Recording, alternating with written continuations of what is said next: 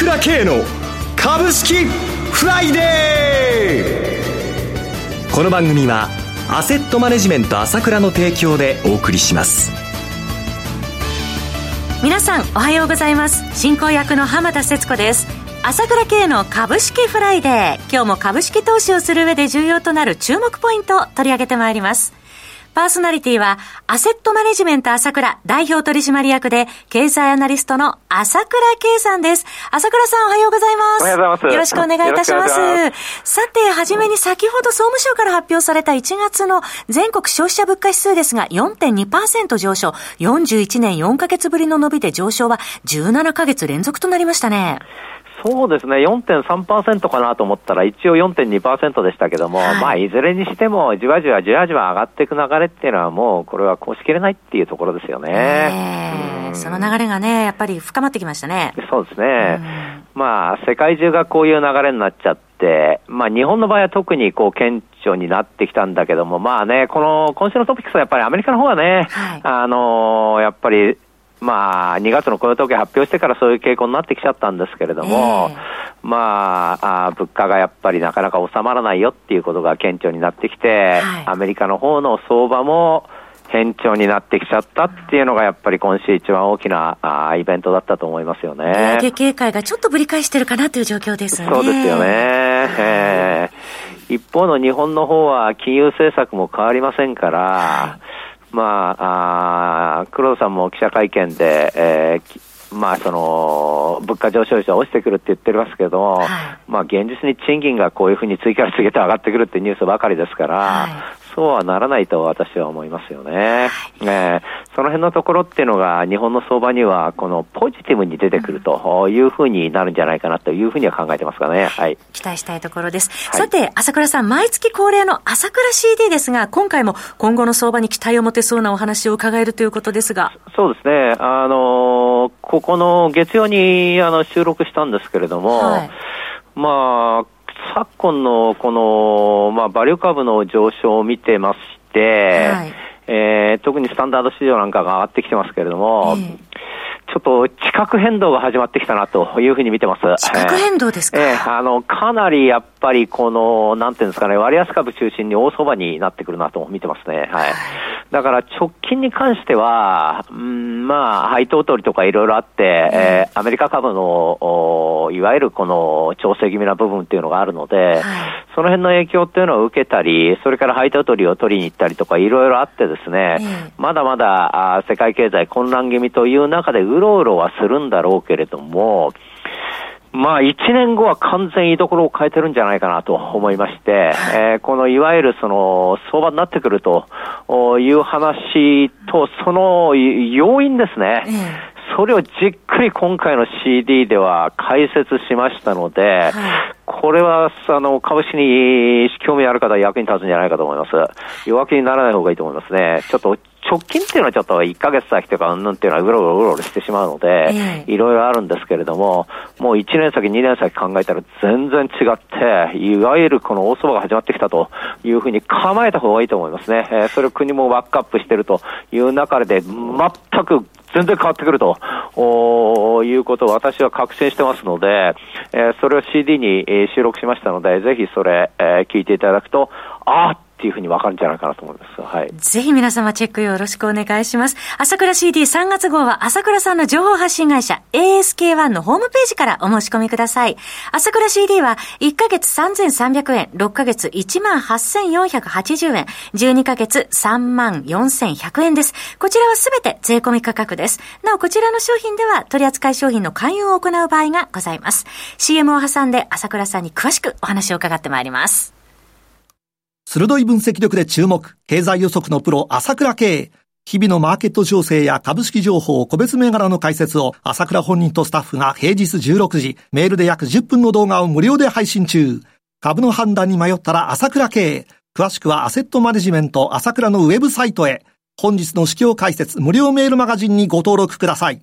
アセットマネジメント朝倉は、証券取引、金銭、有価証券の予託、貸付行為は行っておりません。また情報提供する金融商品の取引では、相場変動などにより損失を生じる恐れがあります。取引説明書、契約締結前交付書面などを十分にお読みいただき、ご理解の上お取引ください。金融商品仲介業者登録関東財務局長金中第605号。さて、朝倉さん、先ほどオープニングでは、まあ、足元をもたつくも、え長期的にはマーケットポジティブに捉えてらっしゃるということでした。これからの投資戦略なども詳しく伺っていきたいと思います。そうですよね。まずアメリカの市場から話しますと、はい、先ほど言いましたように、やっぱりインフレが収まらないなっていうのが、やっぱりそれが相場に出てきちゃったっていう流れですよね。えー、で、FOMC の議事録は、この2月の雇用統計が出る前の話だったので、はい、まあディスインフレって感じで、やっぱりちょっとはこう、緩和的な考えが主流に出てくるのかなと思ったら、やっぱり違いましたね。えー、やっぱり参加者全員が継続して引き上げが必要だということで、はい、あのやっぱり一部0.5%利上げするべきだっていうふうな 声も出てたということで、はい、やっぱり1月の段階から FOMC も総意としてもその引き締め引き締めって方向は変わらない上にいろんなこういう数値が出てきたってことで余計だなっていうのが、まあ、はっきりしてきたかなと思いましたよね。はい、えーで、やっぱり見てて、数値が、やっぱり昨日も新規失業保険申請件数がまた減ってるってことで、はい、全然労働市場は全然、もうこれ、逼迫状態変わらないんだなということと、はい、それから、まあ、やっぱりちょっと今週、ホームデポとかウォールマートがちょっと下がっちゃったんですけども、氷がね、あの、個人消費がやっぱり GDP 改定値で2.9から2.7にその下方修正になったんですけども、その中での個人消費がやっぱり2.1から1.4に落ちてるっていうんで、はい、で、まあそのそ一方で PC のコアは3.9から4.3に上がっちゃったよっていうことで、えー、やっぱり物価は上がりました。個人消費はちょっと鈍りました。人手不足は相変わらずですっていうことで、えー、なかなかアメリカのちょっと厳しい状況というのがこう見えてきたかなという形になってきたなと思いますよね。はい、えー、少しやっぱりこの辺のところを移して、えー、アメリカの株式市場、ちょっと厳しい状況に、今週のやっぱり綺麗にやっぱりちょっと下っ離れた動きっていうのは、やっぱり注意が必要だなという感じでは見てますよね。はい。はい一方、そうですね、日本の方ですよね。はい、えー、日本の方はあ、もちろん、このアメリカの影響を受けちゃうっていうのは、いつものことで仕方ないんですよね。はい、だけど、今週やっぱりプライム市場で高値銘柄がものすごく増えて、はい、それからこの低 PPR、それからバリュー株、割安な株がぐーんと買われてきてますよね。これは私前から言ってるんですけれども、はい、安すぎますんで、買われて当たり前なんですよね。うん、えー、それやっぱり東証がちょっとこう、かなり強引にですね、えー、これじゃダメだって感じで危機感を持ってやってきましたので、はいえー、これはまあ強烈にやっぱり、あの、その日本株の上げをですね、中長期的に演出してくると思います。だから今、バリュー株を買ってるっていうのは、個別の人気っていうのはあるんだけれども、はいえー、それらの人々は相当目立といっていますか、やっぱり今後の日本の状況っていうのは、もちろん短期的な人気運というのは、うんぬはあるんですけれども、はい、まあ中長期的に考えても、今後やっぱり相当相場が変わっていくんだなというものを意識してね、えー、買ってきてると思いますので、はい、えー、この流れというのは本当に甘く見ない方がいいと思いますね。えー、それがまあ出てきたということで、まあ配当取りっていうのもあるんだけれども、それだと下、あのー、一緒になってるっていうのはあるんだけれども、だけど、このバリュー株の底上げっていうのは、本当に大きな相場を指導していると思いますよね。その辺のところが、高値銘柄がいっぱい増えたり、えー、ということをやっぱり示してるんじゃないかなと思います。で、一方で、その、どうしても、今日、今日ということにして考えると、はい、やっぱり、まあ、上田あの、新総裁候補がやっぱり質疑応答するっていうので、これがどうなるのかなと いうことでね。日銀デーですね、今日はね。そうですよね。えー、えー、そこのとこがやっぱり気になっちゃうっていうところなんですけれども、はい、まあ、慣れてますし、そういった答弁も何度も何度も何度もつってからいろんなところでやってますし、はいまあ、あくしくも黒田さんが、その、インド行ってて記者会見で、金融緩和を続ける必要があるって言いましたけども、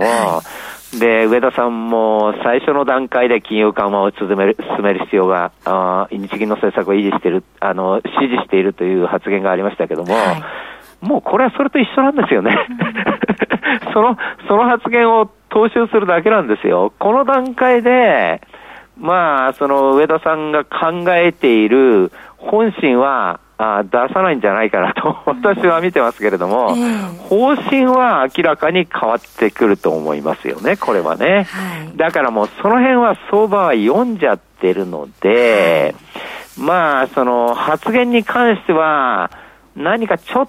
とした発言があると、そこを大々的に捉えられてしまうかもしれませんけども、まあ、無難に、えー、初心とか答弁っていうのは、あの、無難に済むんでしょうけども、ただ、あそれを捉えられた中での、こう、まあ、いわゆる、金利上昇とか、えー、あのー、銀行株が上がってくるとかということはですね、えー、あり得るかなというふうには思ってます、思ってますけれども、基本的にはやっぱりこう、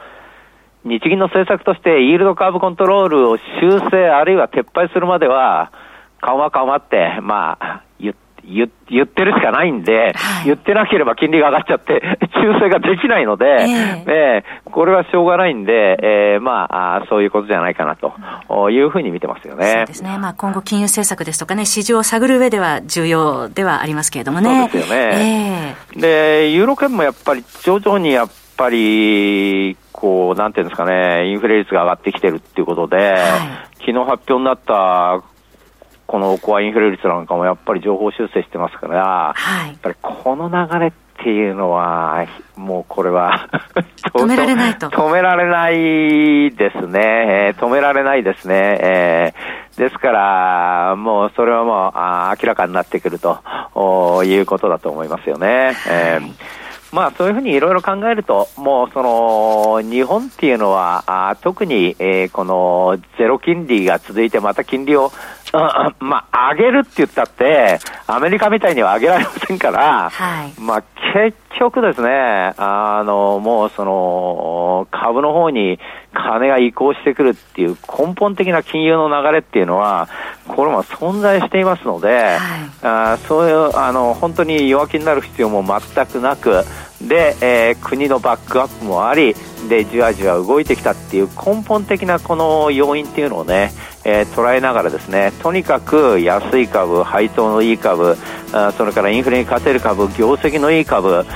そういうものをですね、えー、まあ物色していくということがね、えー、投資家にとっては重要なことじゃないかなというふうに思いますね。今週も朝倉さんどうもありがとうございました。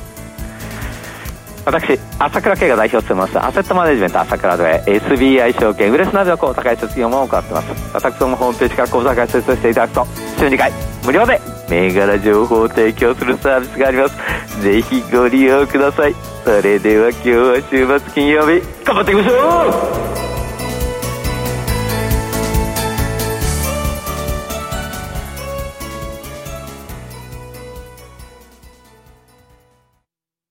この番組はアセットマネジメント朝倉の提供でお送りしました